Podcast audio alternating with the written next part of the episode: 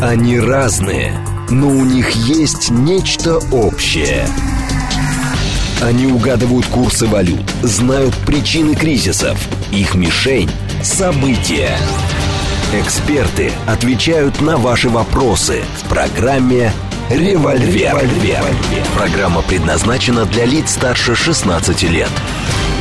10.06, столица радиостанции «Говорит Москва», 94.8, микрофон Евгения Волгина. Всем доброго дня. Сегодня с нами политик, историк, политолог, христианский пацифист и миротворец Сергей Станкевич. Здравствуйте, Сергей Борисович. Здравствуйте.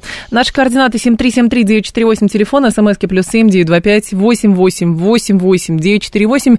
Телеграмм для ваших сообщений «Говорит Москобот». Смотреть нас можно в YouTube-канале. Можно нас смотреть? Можно смотреть в YouTube-канале «Говорит Москва». Стрим там начался. Телеграм-канал «Радио Говорит МСК». Вы знаете, Сергей Борисович, я, когда к эфиру готовилась, честно говоря, я понимала, что мы находимся в какой-то некой странной немножечко правовой коллизии. Вроде бы, если оправдывать, например, э, вот то, что вчера произошло с Херсоном, э, это вроде как оправдание там, не знаю, действий по нарушению территориальной целостности Российской Федерации. С другой стороны, если этого не делать, то как бы ты можешь попасть под статью о дискредитации российской армии. Плюс у нас есть, в принципе, статья, а, которая запрещает нам нарушать территориальную целостность, призывать к нарушению территориальной целостности и так далее. И важно понимать, а как все-таки объяснить все, что было, чтобы под уголовку не попасть? Ну, это напоминает песню Высоцкого э, окружив нам свободу флажками, угу. вот везде действительно флажки. Э, но, тем не менее, просто как бы пройти мимо этой темы невозможно. И я, знаете, жалею о чем?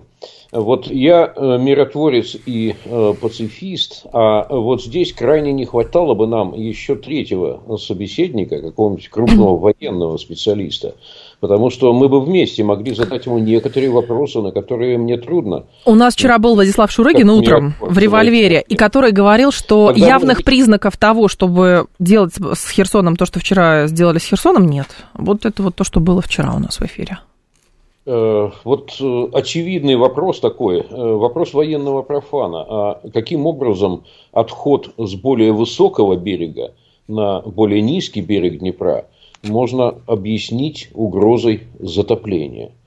Э, ну, вот такие некие логические нестыковки, их много на самом деле.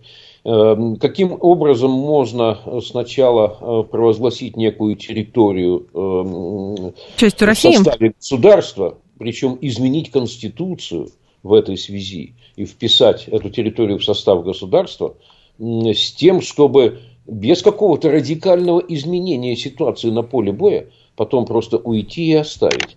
Ведь э, по сравнению с моментом, когда эта территория, включая Херсон, включалась э, в состав России и производились изменения в Конституции, вот с этого момента ничего принципиально ведь не изменилось на поле боя. Никаких там страшных поражений, никаких там новых сил не появилось, ничего. То есть мы тогда, когда включали, мы знали все то же самое, что знаем сегодня. Но почему тогда включили, а сегодня оставили?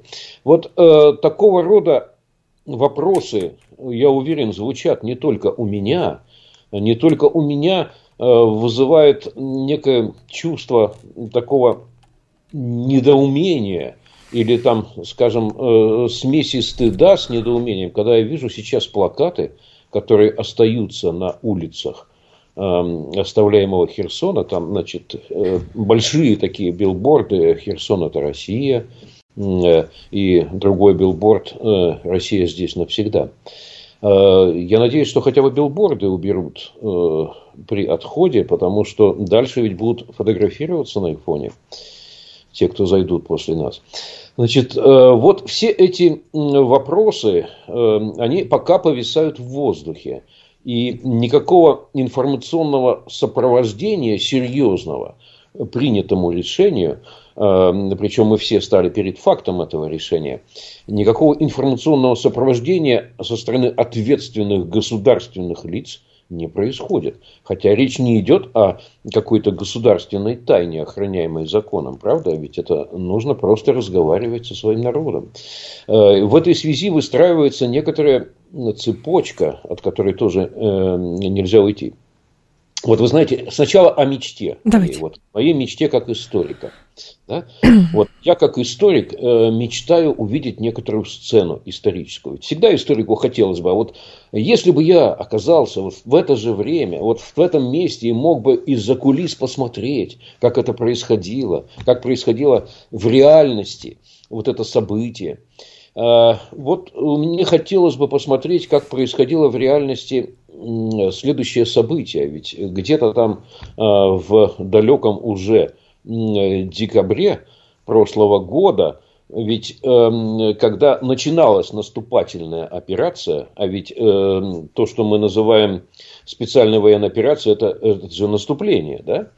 Вот когда она начиналась, когда она предполагалась, ведь кто-то же обосновывал, вот у нас такой-то план – вот у нас, э, нам противостоят такие-то такие-то силы, мы так их видим.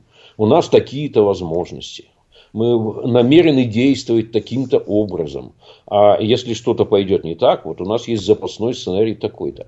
Вот мне очень хотелось бы увидеть эту сцену. Как это обосновывалось, как это планировалось, как это предполагалось это сейчас уже в прошлом. Это уже сейчас, в общем-то, не очень большая тайна. Но я надеюсь, что когда-нибудь эта сцена, может быть, из уст ее участников будет воспроизведена. Потому что несколько, план, несколько раз план ломался. Очевидным образом ломался.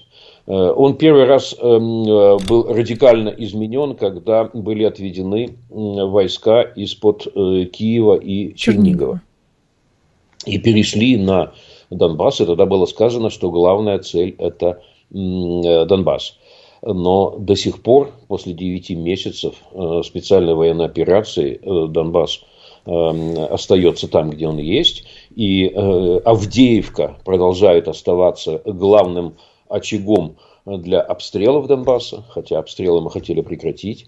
Вот. И как бы ничего радикально на Донбассе не изменилось. Более того, Э, более того, мы видели, что произошло э, с Изюмом и Балаклеей. Э, еще раз план поменялся. Еще раз план поменялся, видимо, но мы об этом пока не знаем. Ну и, наконец, чувствительные очень неудачи. Я не хочу другого слова употреблять, чтобы никого не дискредитировать, но это были чувствительные неудачи под, в Харьковской области, под Купянском и потом угу. Э, в Херсонской области. Это очень чувствительные неудачи. И я не претендую на какой-то сложный военный анализ, у вас есть соответствующие специалисты, но как историк я должен сказать следующее. Мы, и как, в общем-то, даже системный аналитик, я вижу следующее. Мы э, находимся в череде открытий. Мы вдруг открываем реальность. То есть мы, у нас были одни представления э, о нашей собственной реальности российской, а э, вдруг выясняется, что то, что мы считали реальностью, в значительной мере было декорациями, которые кто-то сооружал, эти декорации показывал. А вы что вы имеете в виду? Отчитывался о произведенных расходах на создание а на самом деле там были относительно дешевые декорации. Э, вот у нас есть вооруженные силы на сегодняшний день но у нас нет армии, способной вести эффективные боевые действия и одерживать какие-то победы. Вопрос, что вот. считать эффективными боевыми действиями? Здесь, Сергей Борисович, сразу э, хочу сказать, потому что вы говорили, что планы меняются, нам не объясняют. Конечно, хотелось бы. Хотелось бы понять, что с крейсером «Москва» произошло, хотелось бы понять, что под Изюмом произошло, хотелось бы понять, что под Харьковом, хотелось бы понять причины истинные причины того, что происходит вокруг Херсона. Хотелось бы понять, зачем территорию сначала э, в, состав Российской Федерации принимать, а потом ее как бы просто, ну, молчком уходить оттуда. Все это хотелось бы понять. Но другое дело, если в контексте международном рассматривать то, что произошло, не кажется ли вам, что Херсон мог стать предметом какого-то размена? Ну, э, немало э, слухов на эту тему э, ходит, хотя они так постепенно, постепенно увядают, эти слухи, что это могло быть результатом некой закулисной дипломатической комбинации, когда вот как бы Россия говорит, что мы оттуда и отсюда уйдем, но в качестве встречного шага э, появятся, э, некий, появятся некие дипломатические переговоры, которые позволят прийти к какому-то результату. Да, ну, скажем, признание тех или иных территорий, международное, закрепление какой-то ситуации дипломатической и так далее. Угу. Предполагать такое с известной долей смелости и отваги аналитической можно, но нет никаких признаков того, что что-то подобное происходит. Э, вот все-таки по поводу того, чего нет, я еще два слова скажу. Давайте. Э, значит, у нас есть э, вот некие кубики, на которых написано, да, сухопутные силы, там военно-морской флот, воздушно-космические силы, там ПВО и так далее. Но когда вдруг оказались востребованы Э, вот, реальные действия со стороны этих сил, вдруг оказалось, что у нас э, не возникает армии, способной, мы же хотели э, быть готовыми вести войну с блоком НАТО и побеждать в этой войне даже еще не доходя до ядерного оружия. А вот э, даже пока не дошли до блока НАТО, хотя сейчас об этом все больше говорят, НАТО угу. выступает, э, страны НАТО выступают э, стратегическим тылом для Украины. У нее нет собственного стратегического тыла. Роль этого тыла стратегического играет действительно блок НАТО. Но все-таки войск НАТО пока нет на поле боя. А вот э, дееспособной армии, способной современную войну вести и показывать в ней какие-то победы, э, мы не увидели, и значит ее у нас нет. У нас нет, как оказалось, ВПК. ВПК, в принципе, как бы существует, но он работал на экспорт. Мы экспортировали оружие да, на 15, примерно 16 миллиардов долларов в год. Но мы не рассчитывали а... на большие крупные компании. Об этом неоднократно аналитики говорили. да. и крупные компании мы не рассчитывали. Но вот э, Иран производит э, значит, дроны а мы не производим почему-то э, в массовом количестве. Более того, э, Турция давно производит дроны, а Турция как бы не э, гигант экономический и финансовый, и технологический, мы не производим. И только сейчас я прочитал, что предполагается начать производство квадрокоптеров на Дальнем Востоке да? в размере 2000. Или нет, точнее так, в размере одной тысячи в год. А чуть раньше я слышал 2000, но, видимо, мы скорректировали э, планы. Э, но это только сейчас. А почему не раньше?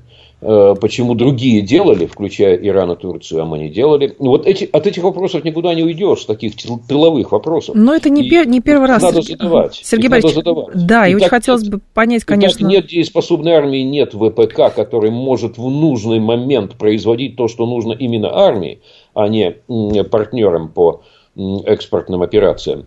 Э, и, э, к сожалению, нет э, системы мобилизации, мобилизационной системы тоже нет. Мы увидели, что ее нет, ее надо полностью переделывать. И вот все это надо фактически сейчас создавать. Нет, не с нуля создавать, но переделывать Делать выводы. Да, но здесь, Сергей Борисович, я, правда, не стала бы громко вас поддерживать в части того, что вы говорите, армии недееспособны. Я, честно говоря, не готова и никогда не буду ножи в спину собственной армии я кидать. Недееспособны это, это другой термин. Недееспособность вообще это, э, это термин из другой оперы. Нет, она действует. Мы же видим, что она действует. Э, но э, о действиях э, армии нужно все-таки судить по результатам. Понятно. А, но кто-то говорит, что сейчас э, похоже на то, что было... Имея имеющиеся результаты с теми, которых мы ожидали. Да? Ну, понимаете как, никто не обязан, ну, как это из психологии, да, никто не обязан следовать вашим ожиданиям, потому что а у, у всех собственная ожидания? логика. Вы знаете, я стараюсь наблюдать вот, потому что изначально мы понимаем, что как, как работает да, разведка. Разведка работает э, и в целом, да, дает, например, там, условно, 5, э, от 5 до 10 сценариев. От самого хорошего до самого плохого. Вопрос, по какому сцена... какой сценарий кажется людям, принимающим решение, наиболее верным, и исходя из этого происходит подготовка. И многие уже говорят, что Украина, для Украины был самый худший сценарий, что Российская Федерация начнет операцию на ее территории, они готовились к этому. А у нас а, мог быть какой-то другой сценарий, типа а, дойдем до Киева за три дня, а там ждут уже дверь на банковой открыли. Может быть, с этим связано. Мы доподлинно с вами не знаем, Сергей Борисович. Опять же, что такое сроки? Вот много или мало? А я, я не знаю, что такое в, а, вот в современных боевых действиях, которые происходят на территории Украины, что такое срок большой, что такое срок малый. Ну, о сроках э, мы еще не говорили, но можем сказать, что уже понятно, что э, Россия, видимо, видимо, переходят к стратегической обороне в этом конфликте, и что сроки затягиваются, и что если предполагалось завершение, возможное завершение конфликта, его активной части, э, военной части к лету, след... к лету осени следующего года, то, видимо, надо рассчитывать минимум на два года теперь. Э, военного конфликта, и не исключен вообще переход к еще более затяжному конфликту. Угу. Конфликту на истощение, где вопрос о том, кто в состоянии дольше поддерживать работу этого самого стратегического тыла, где нужно ВПК, где нужна логистика, где нужна мобилизация и многое другое. Вот э, эти вопросы сейчас могут стать решающими на самом деле. Ну, я ну, надеюсь, что выводы того, делаются, да. И кроме того, э, самое главное, мне кажется, вот сейчас, угу. тем, на эту тему еще можно много деталей Конечно. разбираться, но ведь э, никто, э, вот кроме таких активистов, средств массовой информации вроде нас, никто же доказательно системно и ответственно не разбирается. Нет диалога между властью и народом на эту сложную и болезненную тему. Может быть, власть смотрит на результаты ВЦИОМа? Системного диалога нет. Э, вот э, со стороны Украины, например, там президент ежедневно или там через день хотя бы обращается и что-то говорит на эту тему, как-то объясняет э, себя, свое видение, свои действия. То есть вам обращения Вас... Путина по поводу вчерашнего не хватало, нет, правильно понимаю? Нет, нет, я думаю, тут у нас другой стиль государственного лидерства, да, у нас э, сложно себе представить ежедневное или там постоянное обращение президента э, в таком режиме, угу. да, какой-то авторской передачи. Э, по телевизору. Э, но э, вот внятного голоса нашего государства, объясняющего, как мы видим ситуацию, как мы ее понимаем, что мы делаем, чего мы ждем от граждан и чего граждане могут ждать от нас, вот такого диалога нет. И... Нет, у нас ставят постоянно перед свершившимися фактами и даже после того, как эти факты свершились, как вот в случае с значит, с Херсоном. Э, дальше, после фактов, какого-то последовательного объяснения происходящему тоже. Я бы, честно говоря, Сергей Борисович, я вот здесь э, не стала бы, э, знаете, как преувеличивать э, возможности того же самого Владимира Зеленского по обращению к людям, которые... Просто упомянул об этом, я ничего Я не понимаю, но как бы сравнивать он тоже... Он этим занимается. Он этим занимается, он опытный медийщик, там, там очень хорошо, да, пиар поставлен и так далее, но те обращения, которые есть, не значит, что это соответствует соответствует правде и так далее. Другое Абсолютно, дело, значит, друг, другое дело, понятно, что, может быть, у нас опираются на результаты в ЦИОМ. У нас в ЦИОМ показывает, что поддержка власти довольно высокая, поэтому, ну, может быть, из этого есть расчет, что решение принимается с пониманием. Никто, конечно, не будет там выходить, не дай бог, э, там на какие-то площади, что-то говорить и так далее, потому что доподлинно полностью, ну, э, людей не знакомят с планами генерального штаба и с аналитическими записками. Может быть, э, это и хорошо. Другое дело, что действительно хотелось бы понять, что, ну, Суровикин сказал, тяжелые решения принимаются так и так. А, Ходаковский говорил, что, в общем, там за две недели до уже было прекрасно понятно, что будет на самом деле. Другое дело, что будет дальше. Но я вас как международника все-таки хочу еще обратить на ваше внимание на то, как реагируют иностранцы. Эрдоган сказал, что это решение хорошее, вот сейчас он выступает. Вот, а, американцы сказали, что ну, мы еще будем ждать реальных каких-то действий, не знаю, может, они ждут видео, как колонны техники уходят оттуда, плакаты снимать, не понимаю. Вот, но все совпадения, конечно, Сергей Борисович, случайные. Может быть, я параноик, но все-таки.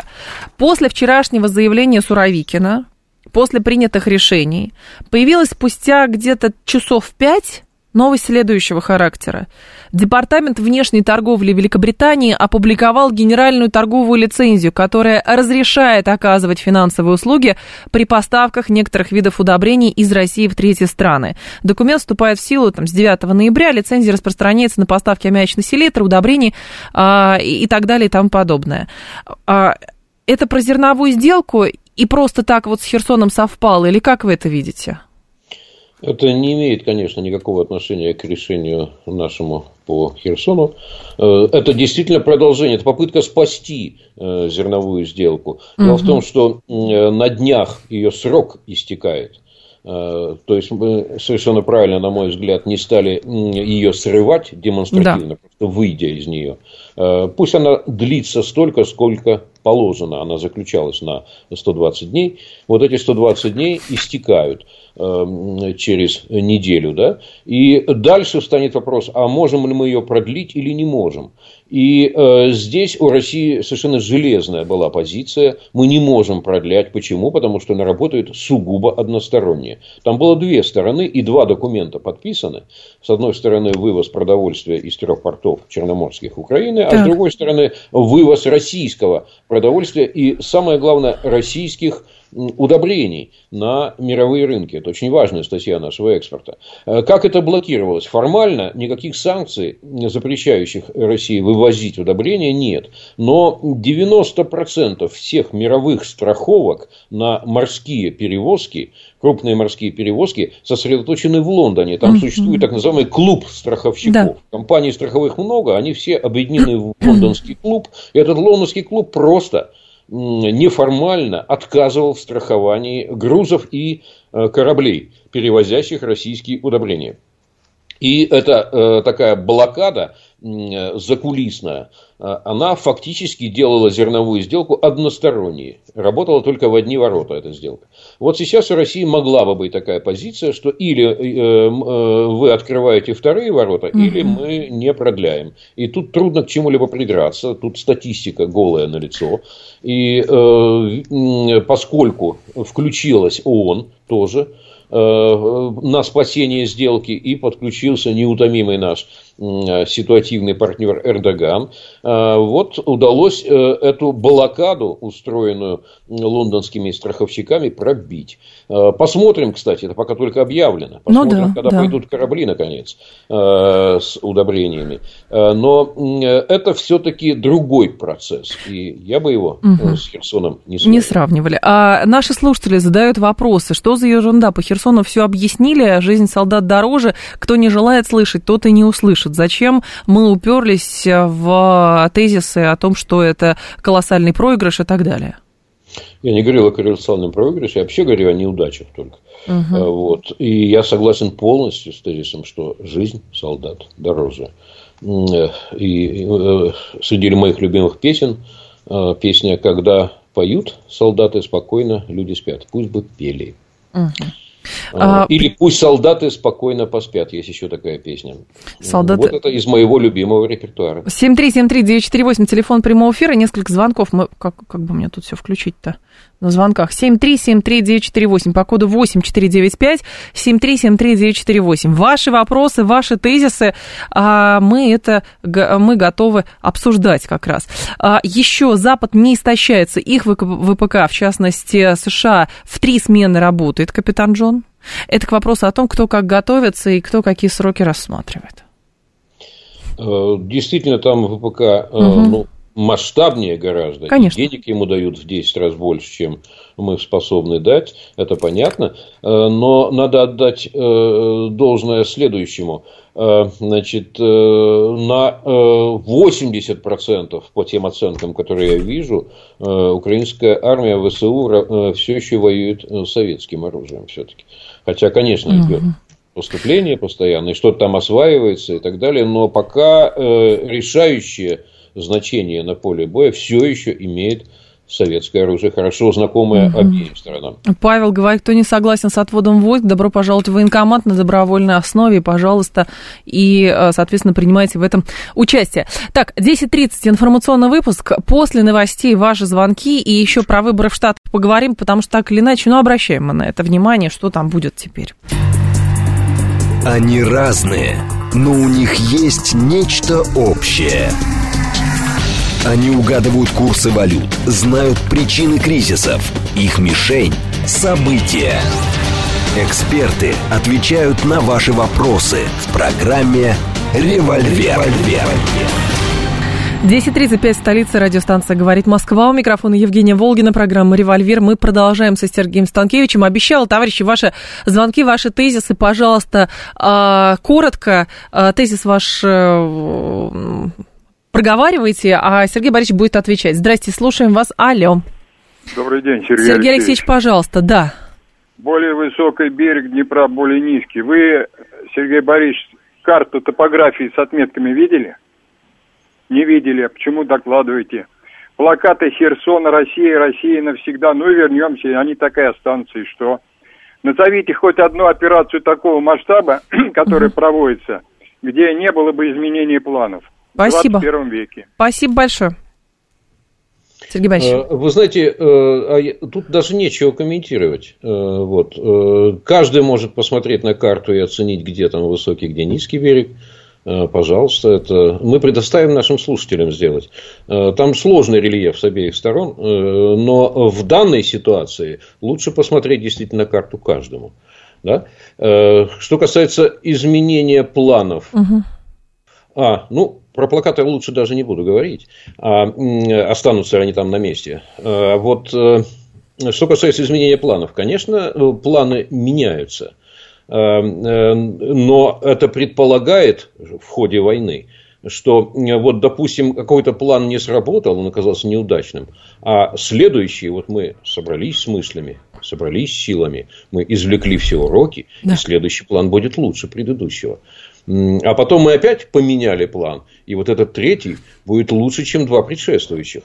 Э, вот такая логика, да, она, видимо, в войне была бы правильной. Э, и я надеюсь такую логику увидеть. Ну, боевые хотелось действия подразумевают, что... Я думаю, что вам тоже хотелось бы увидеть успешные планы. Сергей Борисович, а вопрос, что, глазах, что да? считать, да, что считать успехом, потому что, ну, мы же понимаем, что условно, если бы, например, а, это трудное решение не принималось, а было бы что-то другое, и были реализованы опасения Генштаба по тому, что группировка и люди находились бы, ну, например, в серьезной опасности, и после этого бы Генштабу, понимаете, предъявляли предъявляли, говорили, а вы что, про людей не подумали? Ну, вот как было с Хайковым, понимаете? Ушли э, там за сутки буквально, а люди, которые, в общем, там остались, работали на российскую администрацию, ну, мы помним, что там, что там было. Помним. Да. 7373948, еще вас послушаем. Здрасте, алло.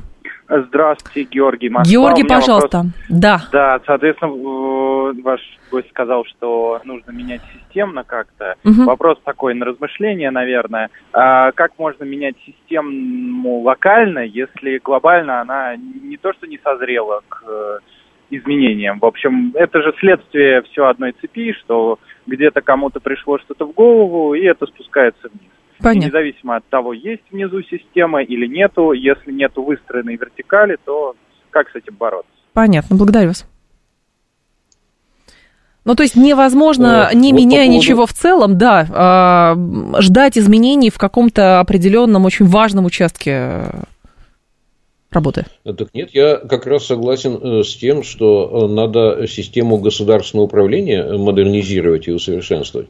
Вот э, упование на вертикаль я думаю, что в первую очередь оно как раз и доказало свою несостоятельность. И вот угу. в чем.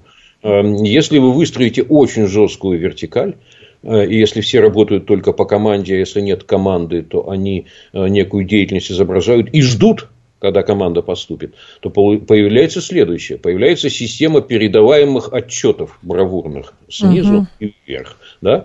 Создаются декорации, деятельность имитируется, бюджеты осваиваются.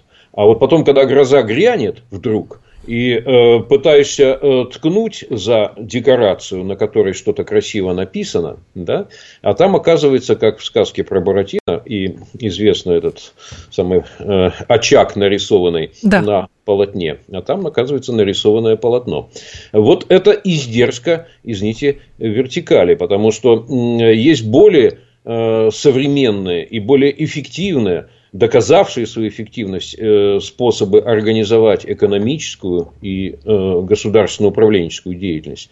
И, видимо, надо к этим угу. способам переходить. Я с нашим слушателем в этом вопросе согласен. Но дело да. в том, что вот такого рода системные преобразования, они должны делаться все-таки постепенно, не революционно. И они требуют времени. По крайней мере, у нас сейчас осознание приходит, что они нужны. А мы э, э, лбом уткнулись буквально. Вот пока лбом не уткнулись, видимо, мы не понимали, что иначе все должно Но оно же и так работало. Вот сейчас чего? лбом уткнулись в декорации и поняли, что это нужно. Теперь время нужно, воля нужна политическая, чтобы все это иначе организовать. Тут я с вами согласен. Э, но это не отменяет того, что в каких-то отдельных, чувствительных, самых больных фрагментах надо что-то срочное делать. Вот типа этого производства на Дальнем Востоке квадрокоптеров по тысяче штук в год. Вот. Сделать 10 тысяч, например, срочно, аврально. И это будет правильно и красиво. 7373948, еще вас послушаем. Здравствуйте, алло. Алло, здравствуйте. Пожалуйста. А такой вот вопрос получается, Давайте. вот про Да. все вот это высокоточное оружие и тому подобное. Его, получается, у нас нет, и оно только для телеканала РНТВ, что ли? Почему? А кто сказал, что у нас нет высокоточного оружия? Ну, тоже. Ну, Категоричность, знаете, ну, Они есть. Понятно, что они есть. Э, Есть и, э, кстати, хорошо себя показавшие Да. в разных местах э, калибры и Искандеры есть. Просто есть они в недостаточном количестве. Э, Даже пару раз вроде бы кинжал применялся. Но все это, вот в чем я согласен, они есть, но они есть настолько, насколько необходимо их предъявить на экранах сначала начальства, а потом на экранах телевизоров. За этим нет индустриальной мощи. А ведь эм, смысл ВПК в том, чтобы была индустриальная мощь, причем чтобы она была с большим запасом. Чтобы вот сегодня столько не нужно, а завтра вдруг столько понадобилось в 10 раз больше, а ВПК имеет запас и может быстро увеличить, когда нужно. Вот такого ВПК, я повторюсь, э, пока мы не создали. Ну, насколько я понимаю, все равно ВПК работает в э, Работает. три, смены сейчас. Плюс история с Где высоко... командующий? Командует. А, Где да. ВПК? Работает. А, плюс история с высокоточным оружием, понимаете, ну, ну, к сожалению, невозможно забросать, видимо, кинжалами а, всю территорию Украины и, соответственно, одними Ну, кинжалами разбомбить то, что подобного. там группировки а, войск противника. Вот. Это работает, как мне кажется, несколько сложнее. Вот. То есть мы действительно, у нас была тактика, что высокоточное оружие и ограниченная группировка, то есть мы считали, что конфликты будут такими локальными, ну, никто наверняка не готовился к большим боевым действиям а, в Европе. Вот, но это случилось. Поэтому те расчеты, которые были приведены, ну, понимаете, так-то рассуждать и у европейцев тоже, То там, у какой-нибудь наступление- Словакии наступление пять- пла- Что вы говорите сейчас? Да? Что? Наступление планировалось. Я не знаю. Готовили, к наступлению готовились, а вот всего этого не ожидали, да? А вы ожидали? Но я самого наступления не ожидал, откровенно говоря. Ну вот, Сергей Борисович, а может быть, я же вам начал. сказала, не, планы, планы, скорее всего, были одни, а потом получилось другое. Если уж так рассуждать, понимаете, у Словакии тоже нет э, огромного количества танков, если что. Там оборона находится на аутсорсе, поэтому там тоже сложная система. И однозначно распланировать все. Другое дело, как быстро можно перестроить эти рельсы, чтобы, э, соответственно, вот эти недочеты, которые были и а, следствием которых стало то, что произошло, а, это все нивелировать. Вот, но это тоже большой а как вопрос. правильно? А вот скажи Да. мне, как правильно? На бытовом уровне. Ага. Э, Сначала перестроить, а потом наступать? Или э, начать наступать, а потом э, по ходу дела перестраивать? Оно по-разному Как бывает, правильно? Сергей Борисович, но мне, понимаете, я за это зарплату не получаю, поэтому а, вряд ли я могу здесь что-то сказать. Но я единственное слушателям просто советую а, читать э, военных аналитиков хороших, а, читать а, а, Шурыгина, читать Пухова, все об этом пишут, понимаете, и а, ищущие обрящут. О чем пишут А вы тоже почитайте, аналитики? а вы тоже почитайте, Сергей Борисович, Да там я тоже читаю, может быть, я интересно. что-то пропускаю. Э, Но дело в том, что у нас наличие высокоточного оружия Да. стало политическим фактором. Да. Об этом стало э, модно говорить э, с высоких политических трибун. Мы слышали об этом. Может быть, почему вот особенно остро сейчас переживают наши слушатели, в том числе тот, который звонил, да? Потому что мы слышали об этом почти ежедневно, что у нас есть высокоточное оружие. Да. И оно ставит нас совершенно в особый международный статус, в геополитический статус особый. Мы за ним как за каменной стеной, за нашим высокоточным оружием. Да? И вот теперь э, это э, еще одно прозрение, мы, я напомню. Прозрение, Я начинал, прозрение. что у нас цепь прозрений. И, видимо, эти прозрения Они когда-то продолжаться В. Великой Отечественной войне первые полтора года были самыми трагичными, помните? Первые полтора. Потом, потом что-то начало меняться. Я не знаю, с чем сравнивать, понимаете? Кто-то с Первочеченской сейчас сравнивает, кто-то с русско-японской сравнивает, кто-то с Великой Отечественной сравнивает. Я не знаю, с чем сравнивать, правда. Вот э, лучше ни с чем из этих перечисленных эпизодов не сравнивать, потому что сейчас все действительно другое. Угу. Можно э, на уровне метафор на уровне символики. Да. Ведь э, то, что происходит сегодня э, с Херсоном, это э, имеет э, военную сторону. Э, и военное значение действительно не радикально. Оно действительно невелико. Именно сугубо военное значение, какое-то там военно-стратегическое. Хотя тут есть соображения и на эту тему. Но гораздо больше Э, большее значение этого эпизода военного угу. символическое, психологическое. Вот э, об этом не стоит забывать. И вот здесь как раз как раз серьезного, ответственного, искреннего, правдивого разговора пока не состоялось, но, может быть, состоится. Сергей Борисович, а я знаю, что вы хотели поговорить еще про Штаты, потому что у нас так сложилось, мы обращаем внимание на то, что у них происходит, и исходя даже из выборов в Конгресс, мы планируем, как будет развиваться ситуация на Украине, потому что усилят поддержку, не усилят поддержку. Это все взаимосвязано, как вы считаете? Э, отчасти взаимосвязано. Э, но просто мы эту взаимосвязь иногда неправильно понимаем. Угу что произошло в Соединенных Штатах, э, ну, там предполагалось у, у них тоже бывают обломы с их планами. Да вы что? Неужели? Да, да у них тоже так. бывают. Вот был грандиозный совершенно план победы республиканской. Назывался он «Красная волна». Дело в том, что Штаты Э, в Америке штаты, которые контролируют демократы, красят в синий цвет на карте, а угу. республиканцы, республиканские штаты в красный. И вот ожидалась красная волна, что, дескать, она хлынет и будет э, э перетаскивать э, переводить демократические штаты в да. республиканские в ходе выборов. Ну, должен сказать, что красная волна разлилась в лужу. Ее не получилось. План не сработал. И вот любопытно, почему не сработал. Я как раз только что закончил статью на эту тему. Так. Значит, э, почему он не сработал? Э, ведь действительно все козыри были на руках у республиканцев, все буквально. Э, в первую очередь, огромная, непривычная для американцев инфляция и э, волна беженцев с незащищенной южной границы, которые серьезно увеличили преступность в Соединенных Штатах Америки, она возросла. И знаете, какой был убойный совершенно прием использовался республиканцами да, э, в ходе избирательной кампании? Они берут полицейскую хронику, полицейские охотно ее предоставляли, вот эти черно-белые кадры, угу. как э, всякого рода э, люди творят преступления на американских городах, да? Э, и дальше идет такой лозунг «Defund police», то есть э, «Отбери денег, деньги у полиции». Это был главный лозунг демократов, что поли, э, полиция Это что-то из Хэллоуина, шутка?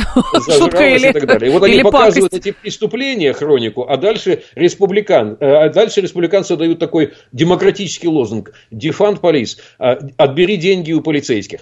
И вот это работало работал на них. На них же работал и э, такой э, очень расслабленный президент Байден, которому, кстати, 20 ноября стукнет 80 лет который все хуже ориентируется в реальности, все на них работало. Но э, они же сами, сами своей собственной рукой сбили эту красную волну. Во-первых, они э, совершенно по-дурацки вбросили в год выборов спустя 50 лет тему абортов, которая стала второй после инфляции. Они совершенно этого не ожидали. Да? Вот первая все равно осталась инфляция, ну, да. а второй в ходе избирательной кампании по важности для избирателей, особенно там для женской части и молодежной части, стала тема абортов, которая против республиканцев сработала, это их лозунг.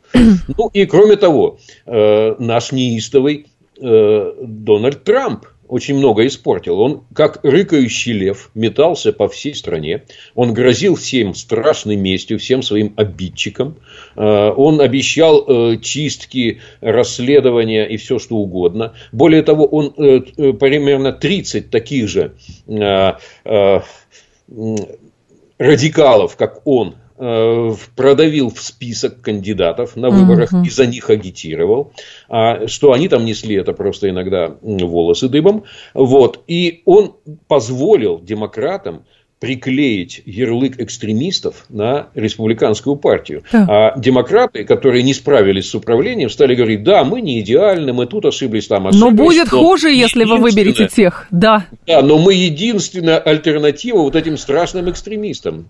Если вы допустите их к власти, то будет вообще ужас-ужас. В общем, э, в итоге что? Взяли все-таки республиканцы палату представителей, но минимальное большинство у них там будет, в лучшем случае 5 голосов, а хотели 20. Угу чтобы было превышение. Ну и пока непонятно, что с Сенатом. 49 потеряли одно место республиканцы, 49 э, демократов, 48 э, э, республиканцев в Сенате. И э, все зависит от э, трех штатов. Аризона, Невада, Джорджия. Э, и э, в Аризоне и Неваде считают голоса тщательно считают, потому что знают, значение имеет каждый голос. Да? Но если даже возьмут э, Аризону и Неваду теперь э, республиканцы, если даже в лучшем да. случае, все будет зависеть от Джорджии, а там будут повторные выборы 6 декабря. Ну, представляете, от этого одного единственного штата, от этой самой Джорджии, великий штат, помните, унесенный ветром, столица Атланта, да. Вот э, тот самый штат, Красные холмы Джорджии, вот он и будет решать в очередной раз э, после этого замечательного романа угу. судьбу Соединенных Штатов Америки. Иными словами, какие последствия политические да. для России в частности? Конечно, никто э, не ожидает, что будет остановлена помощь Украине. Она продолжится. Но что точно сделают республиканцы? И залогом этому Кевин Маккарти, который станет сейчас спикером в Палате представителей вместо престарелой Нэнси Пелоси. Что сделают точно республиканцы? Эта помощь, адресованная Украине, не будет э, безграничной по объему. То есть не все запросы будут автоматически штамповаться, объем будет ограничен. Не будет безграничной по времени ничего не бывает бесконечным, обозначьте время. И самое главное, она не будет проходить бесконтрольно. Вот что точно сделают э, республиканцы, это очень скоро будут отправлены аудиторы, э, ревизор именным повелением из Вашингтона приедет, э, да, и призовет сей же час к себе тех, кто творчески осваивал 5-6 миллиардов долларов США. Скажите деньги. Каждый да. месяц. Да? Освоение было очень творческим. И вот сейчас э, ревизоры, приехавшие из Вашингтона, вправе спросить за каждый доллар. И наверняка нароют очень много нароют э, компромат, который будет предъявлен их оппонентам, демократам там в Штатах, но неизбежно виновные это будут найдены и в самом Киеве, и это будет иметь тоже политические последствия. Ну... И, конечно, в дальнейшем, в дальнейшем э, э контроль за тем, как расходуются средства, и э, спрос за то, э, чтобы каждая заявка на больше, больше денег э, была бы, сопровождалась бы отчетом, как предыдущие израсходованы, вот это все э, будет присутствовать, и я думаю, что повлияет на некоторое отрезвление Э, со стороны нынешней э, киевской политической группировки, политической элиты. Ну, то, что это как повлияет на политическую элиту, это тоже другой вопрос. Другое дело, что действительно у нас, э, к сожалению, так в публичном поле сложилось, что у нас и дипломаты, и политики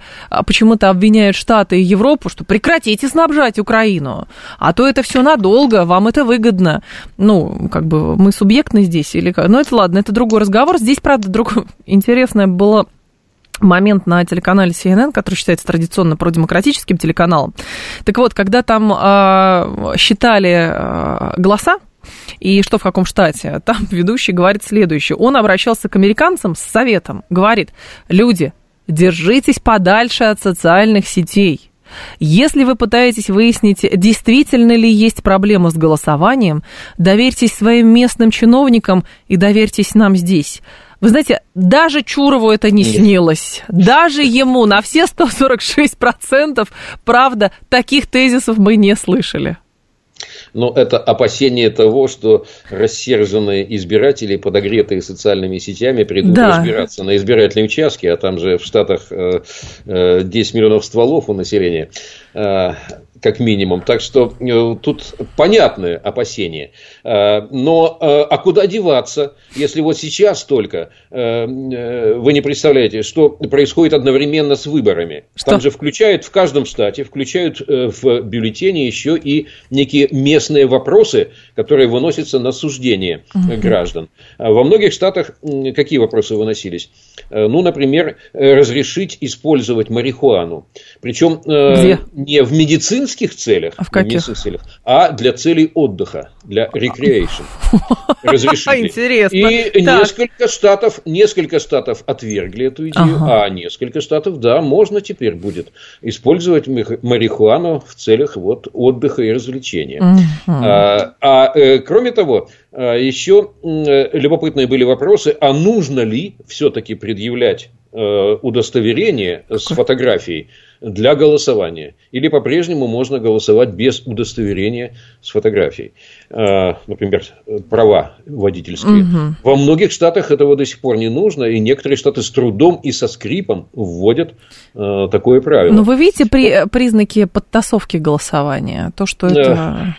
Таких, которые могли бы повлиять на исход, нет, конечно, потому что там действительно э, настолько сейчас все военизировано у политических партий, настолько много активистов, которые следят там за каждым жестом, за каждым словом и шагом, э, что э, массово повлиять невозможно, но проблемы остаются. В общем, Запад нам не поможет. Э, самый главный вывод после выборов. Да нет, конечно. Запад нам не поможет. А зачем главное этого ждать? Я больше всего, знаете, поражаюсь, Сергей вы на свете живете больше, чем я, вот, и, наверное, да можете ответить ждал, на этот вопрос. тем, кто ждал, я тем, понимаю, кто, может быть, ждал. Но у нас почему-то все подвязано по то, что скажет, понимаете, Штаты. ФРС поднимется, повысит ставку, не повысит ставку, как это на нас скажется. Кто выиграет выборы, тоже на нас скажется. А почему мы так хотим быть похожими на американцев? А, ну, а мы хотим быть похожими на американцев, я, например, хочу, да, технологически. Вот с точки зрения организации э, вот этой цепочки от изобретений, которые всегда у тебя происходят первым, э, до э, опытных образцов и до массового производства. Ох, как бы мне хотелось. Так мы же такими были в Российской империи, в Советском Союзе, мы же такими были. Мы что, а, к американскому тянулись разве? В Советском Союзе не совсем такими были, эм, вот, все-таки. А вот э, что нам далеко ходить в историю? Вы знаете, как на наших глазах эм, э, не, э, ну ладно, в общем, на наших глазах все это проделала Турция, да? Вот причем когда? Примерно после 2003 года, вот за те же 20 лет, что были у нас. Причем Турция не имела нефтегазовых доходов, а э, теперь она производит все, что э, хотелось бы нам производить. Ну, как такое могло произойти на наших глазах? А? Дорогие друзья, э, вот едешь к ним на выставку, тут недавно был, я в Стамбуле э, зашел на э, военную выставку, организованную Эрдоганом. Там даже не весь ВПК был турецкий, а только те компании турецкие, которые Эрдогана лично поддерживают. Господи, чего там только не производят. Эм, на самом современном уровне, причем э, в промышленности. А я вам скажу, Сергей Борисович, я, а я вам скажу, почему так и... произошло. Да, Турция теперь, она, в общем, действительно демонстрирует. А знаете, почему у нас э, ничего этого нету? Потому что, как мне кажется, долгие годы мы э, приучались, э, вот, согласно теории, выученной Сидим беспомощности. Нет. Нет? Нам внушалось, что русские ничего не могут. Теория вы, выученной беспомощности. Понимаете, ни, ни, ни на что не способны вообще. А то, что было, это было ошибкой. Вот и все. Я думаю, что к сожалению проблема не в том, что э, э, нас к чему-то там приучили какой-то беспомощности. Нет, не в этом дело.